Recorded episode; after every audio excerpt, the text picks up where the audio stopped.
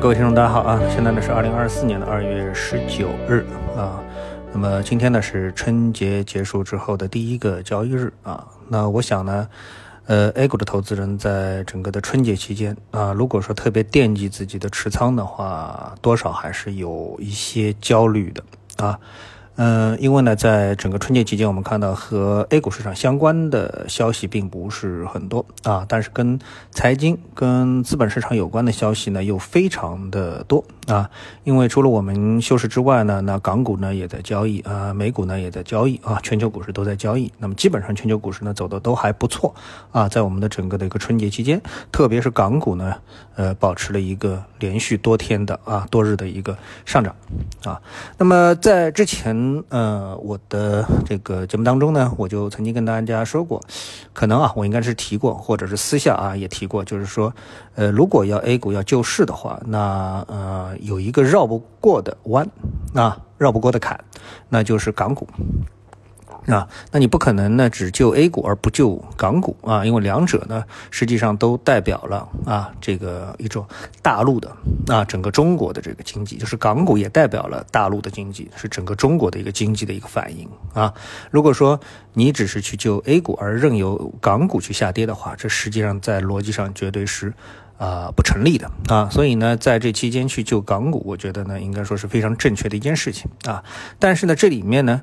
我觉得呢，又带来了一个新的问题啊！这个问题其实在我的节目当中始终跟大家都啊提到过，就是我们整个的一个 A 股市场的一个股价结构啊，它存在着一个非常大的一个缺陷啊。那么这个缺陷呢，在这一次的啊所谓呃小微盘股的崩盘当中呢，呃就充分的体现出来了啊。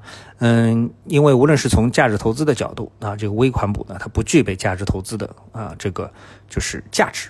啊，这是在全球股市都没有这样一种做法，就是，呃，大家拼命的去做微盘股啊，一大群的大量的巨额的资金，市场的，呃，一部分主流的资金啊，我说的主流资金就是说加在一起的散户的资金啊，都扑在这个微盘股上，这个在全球股市其实都是极其罕见的一种情况。那那么这种情况是不是合理呢？当然啊，从理论上来说，当然是不合理的，它一定会被纠正。啊，但是呢，由于呢，在过去，比如说二零二一年、二二年、二三年啊，不断加入的这个量化基金，所谓的中性量化基金，在这个基金的策略当中，大量的加入到了这个微盘股的啊这部分的头寸，使得呢这个微盘股呢出现了一个牛市行情啊，这就是我为什么在节目当中一直跟大家说，哎，这个同花顺全 A 指数看上去走的是一个牛市啊。走的是个牛市，就是它也就反映了市场当中资金啊对这一部分股票的一个青睐，从而导致呢整体市场的上涨。而那个就是大盘股啊，像上证五零啊这种沪深三零零啊，这个所代表的一批股票呢，他们是下跌的。所以这种情况下面呢，我们再来看这个中性指数啊，中性的这个策略，量化的这个策略，就是通过抛啊这个。大盘股指数，然后就抛这些指数的期货啊，然后买入微盘股，这个策略在过去的几年当中就是成型的。那么由此呢，吸引了巨额的资金啊，有可能是几千亿、八千亿还是怎么样，对不对？但是它里面的一只脚是不成立的，就是微盘股啊，这是不成立的。所以呢，未来我们最担忧的市场最担忧的一件事情就是什么呢？就是说市场啊，它会美股化以及港股化啊。什么叫美股化和港股化呢？就是说，特别是美股化啊，就是指数涨得非常好。啊但是指数呢是由呢头部的这些大公司所构成的啊，像这个 Facebook 啊、特斯拉啊、啊苹果啊、这个谷歌啊，由这些公司啊、微软啊这些公司构成的，他们不断的这个上涨啊，他们不断的上涨，带动了指数的上涨。但是呢，哎，这个掉尾的那些微盘股，在美国的这些微盘股，他们整体上是下跌的，并且跌的是非常的惨啊，有统计数据是跌的非常惨。啊，那么在我们的 A 股市场实际上没有出现这样一个情况。那么到底是 A 股准备写美股呢？啊，美股准备写 A 股呢，还是 A 股选美股呢？这个答案我觉得应该是不一而喻的。所以这个呢是我们最担心啊，市场应该说是最担心的一件事情。而在这个今天整个市场开盘之后啊，市场会怎么样呢？啊，会怎么样呢？所以呢，如果说啊你去追逐大盘股，那有可能你会获得呃一定的收益啊，不一定很大，但是相对可能还是比较安全的，因为整个市场还需要继续拯救，对吧？所以呢，这个市场就分为两部分，一部分呢是纳入指数的股票。啊，就是纳入上证五零、三零零、中证五百、中证一千，加在一起三千只股票不到啊，两千只两千只股票不到，对吧？但是另外有三千只股票呢，它没有纳入指数，那没有纳入指数的话，能救吗？怎么救啊？这是一个大大的问题，没法救啊！我认为是没法救。所以呢，如果你的股票是在前两千只股票之外的后三千只股票里面的，我觉得你还是要当心一点啊，还是要当心一点。那这个呢，我们是说对这个整个市场的一个说法。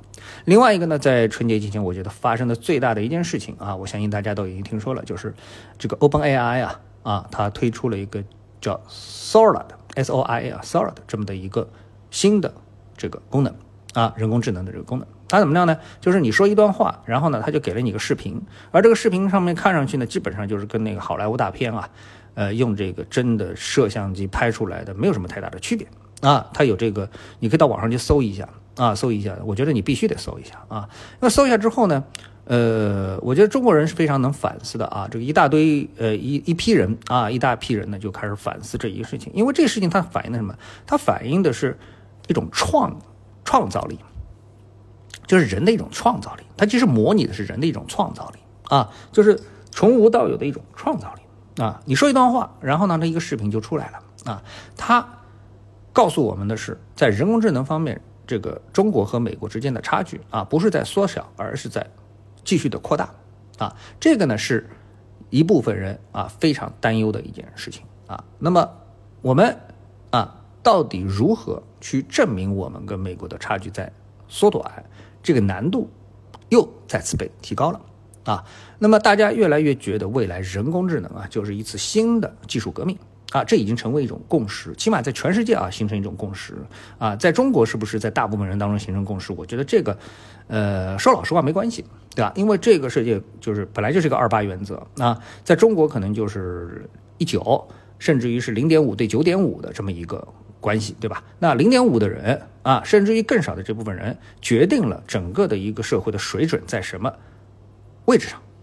啊，其实在美国也一样，就是最终这个社会它一定是一个精英社会啊，精英决定了这个社会它的水准在什么方向啊，然后大家认可精英的价值观，然后跟着精英走啊，你不能反过来，你反过来这就是这就是怎么说，这就是一种倒退，对不对啊？那说的不好听就是大学生听小学生的，这可能吗？啊，那么小学生肯定是大部分，大学生可能少部分，对吧？你要小部分大学生啊，或者整个社会都听小学生指挥啊，这这种可能性，其实在这个。这个是不成规律的一件事情，对不对？这不是一个客观规律的事情啊。所以呢，整个社会的一个认知到了一个什么程度？大家啊跟着这么的一个认知走。那么这个认知呢，目前来说，大家都觉得，哎，这个人工智能太可怕了啊，太可怕了。它不仅是拉开了这个中美之间的关系啊，中美之间距离，它特别也拉开了人与人之间的距离啊。就像你使用老头机和使用智能手机一样的，你立马两个人之间啊，这个就拉开了。为什么？这个大家获得这个世界的这个信息啊。它的这个能力、这个渠道啊，出现了巨大的分歧、巨大的这个差距，啊，对吧？啊，这这这就是这么一个这个，先说这么一个比方吧。啊，还有一个更深层的东西呢，就是有人在开始反思我们的教育，就是我们的这种教育，就是通过不断的考试，不断的在这个学历的道路上往前走，到底有没有意义？啊，到底有没有意义？啊，这能不能是不是就反过来遏制了我们的这个啊创造力？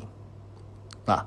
那么，当遏制了创造力之后，那最终会产生什么一个结果啊？可能在过去不明显，而现在我们发现啊，当人工智能出现的时候，就发现这之间最后产生的效果啊，这太明显了，啊，非常非常的这个明显啊。当然，我在这里还是要重复一下我之前所说的观点啊，就是说，人工智能现在这个 OpenAI 出来的东西啊，在视觉领域啊，我感觉它的这个突飞猛进的速度特别的快，所以对这一部分的上市公司啊，可能影响。特别大啊，比如说像视觉中国啊，我还是要提这只股票啊。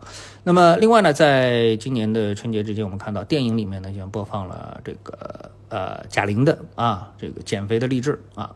那么很多人估计呢，对减肥药啊这个行业可能也会产生巨大的这个推动作用啊。那好，我大致呢就说这么一点啊。整个春节发生了很多的事情，我是想跟大家好好的说一说啊，但是限于篇幅吧啊，限于篇幅，那我就基本上就说这么一点啊。那么在未来的几天啊，未来的节目当中，接下来节目当中啊，这个想到什么啊，我再进行补充啊。好，谢谢各位，我们下次节目时间再见。